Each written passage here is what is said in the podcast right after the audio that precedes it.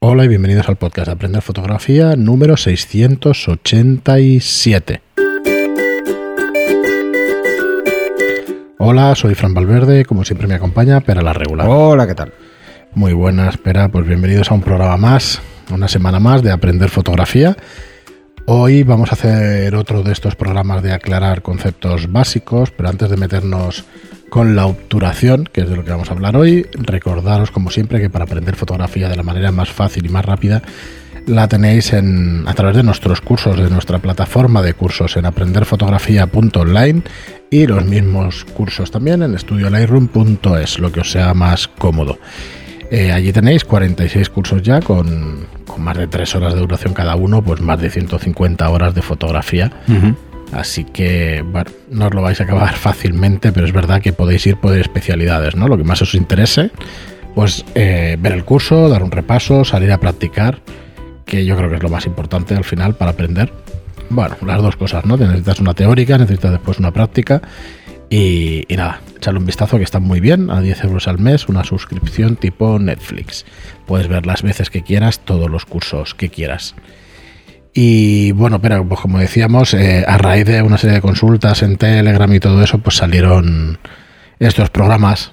Porque al final. Bueno, porque son cosas que recurrentemente gente que empieza va preguntando. Y entonces, sí. pues bueno, eh, como tampoco podemos mm, garantizar que la gente que empiece a escuchar el podcast se vaya al primer programa y los escuche todos, pues uh -huh. bueno, vamos a hacer un repaso, que hacía mucho que no hacíamos repasos de estos. Sí y creo que le puede ir bien a todo el mundo. ¿Mm? Incluso porque hay cosas que, que, bueno, que a veces, pues bueno, no han quedado muy claras y eh, el, esto es como de niños, ¿no? Que bueno, los niños de ahora juegan con la Play, pero cuando yo era niño jugábamos a otras cosas menos electrónicas y entonces había el juego este del teléfono, ¿no? Pero por aquí me han dicho que, ¿vale? Pues al final el mensaje original y el mensaje final, después de pasar por muchas voces y oídos, se altera. Y esto me he dado cuenta demasiadas veces en los cursos y es que me han dicho que le han dicho, ¿no? Y al final el texto, pues bueno, original eh, ha quedado desvirtuado. Así que voy a intentar daroslo de primera mano otra vez uh -huh. y así eh, seguro que, que, si tenéis dudas es más fácil. Muy bien, bueno, pues dale. voy a hablar de la obturación, pero a ver, mmm, vamos, a, vamos a intentar entender que esto de la obturación es importante no solo porque vamos a ajustar la exposición, ¿eh? porque la exposición la podemos ajustar por tres valores fundamentales, que es el triángulo de exposición, que es el ISO, el diafragma y el obturador. Pero vamos a ver qué importancia real tiene, porque mucha gente establece un obturador y le da un poco igual y dispara todo a eso porque ya tiene la exposición 1.250 f8. Vale, esto está muy bien para hacer fotos a un paisaje o para hacer fotos de forma general, pero hay que entender que esto de la obturación es relativo al motivo al que le hago la foto. Porque si no me va a salir movida. Y luego, también es relativo al pulso que tengamos, porque si no va a salir trepidada. Son dos conceptos que parecen lo mismo, pero no lo son. El concepto de movido es que el motivo se mueve más rápido que la obturación y el concepto de trepidado es que yo al disparar muevo la cámara más rápido que la obturación. ¿Vale? O sea, si cojo mi cámara y la pongo a, a un segundo y disparo, veréis que está movida. Pues no, eso no es movida, es trepidada. Uh -huh. ¿Mm? Ojo. Es Además, de la cámara. Es, he movido la cámara. En ese segundo he sido incapaz de mantener la cámara en una posición estable. Eso es trepidación.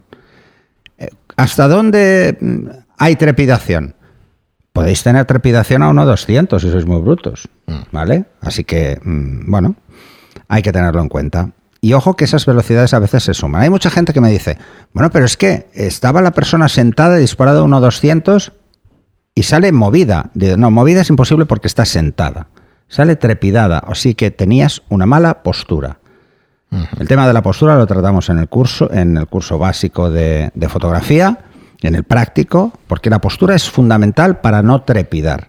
Vamos a pensar que no trepidáis, cosa que no es fácil, ¿eh? Cuesta mucho tiempo eh, tener una buena postura para disparar. Es una cuestión práctica, ¿eh? Vamos a hacer un repaso de la obturación versus el motivo. Algo muy simple, muy rápido. Si tenemos una persona sentada, sentada, esa persona respira, es el único movimiento que tiene. Ah, hombre, si mueves los brazos muy rápido, eso es otro tema, ¿vale? Pero si está sentada, respira. ¿Y cómo respira? Como mínimo va a respirar entre 1,15 y 1,30 de obturación. Si bajo de 1,15, saldrá movida, porque al respirar mueve el torso, mueve probablemente la cabeza y puede salir movida. ¿Vale? Si parpadea, saldrá movido. El, el parpadeo mm, dura una fracción muy corta de segundo y con 1.15 podemos hasta captarlo. Y entonces diréis, es que no me quedan nítidos los ojos. No, es que ha parpadeado. Tú has disparado en pleno parpadeo. Ves el ojo abierto, pero es que ha pasado el párpado por delante porque la obturación era lenta. ¿Una persona a qué velocidad camina? Pues depende.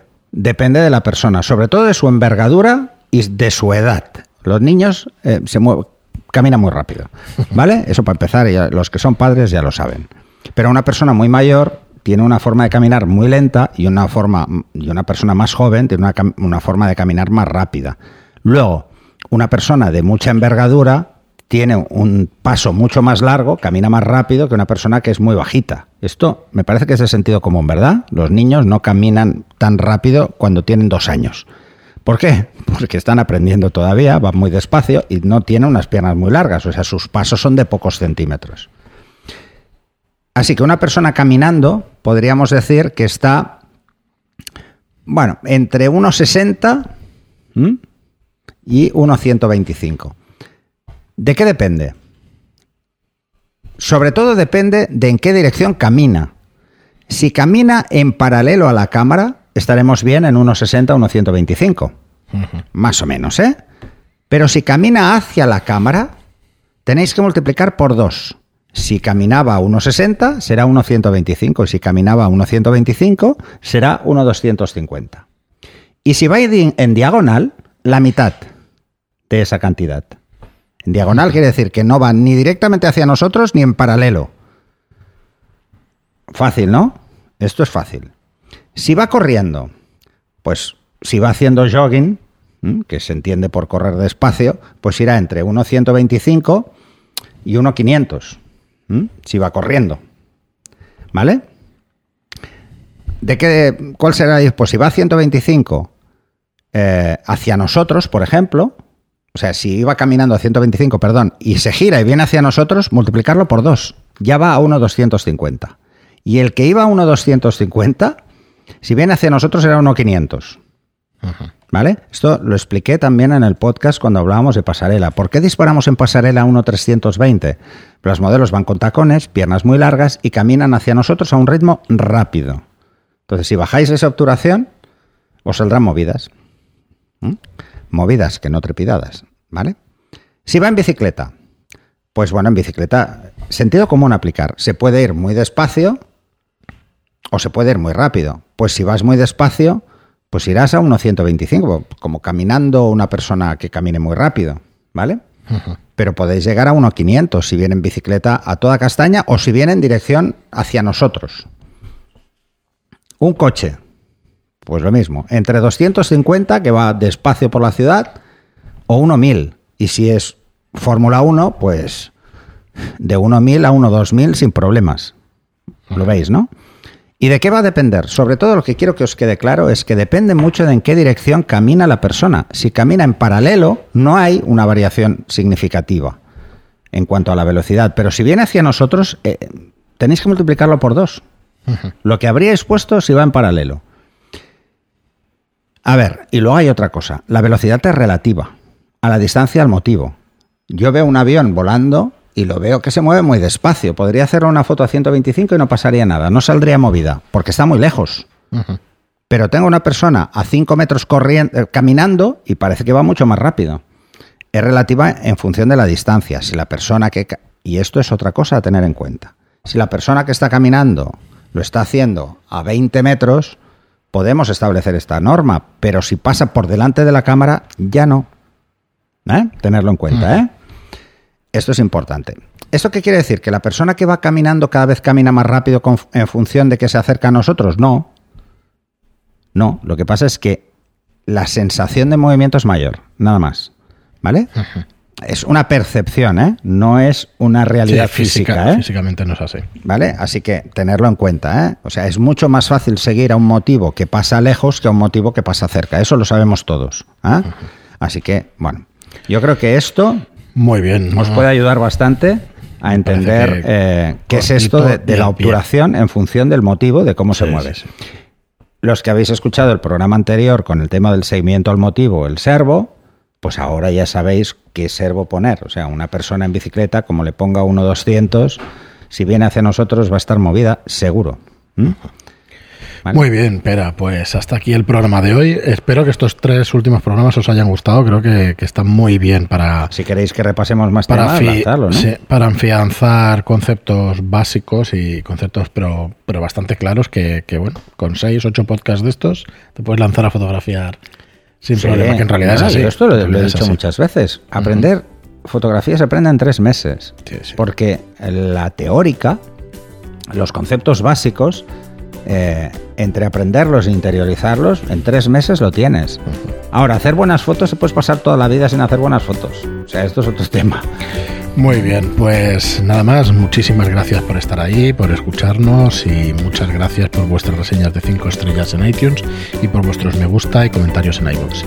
Gracias y hasta el próximo programa. Hasta el siguiente.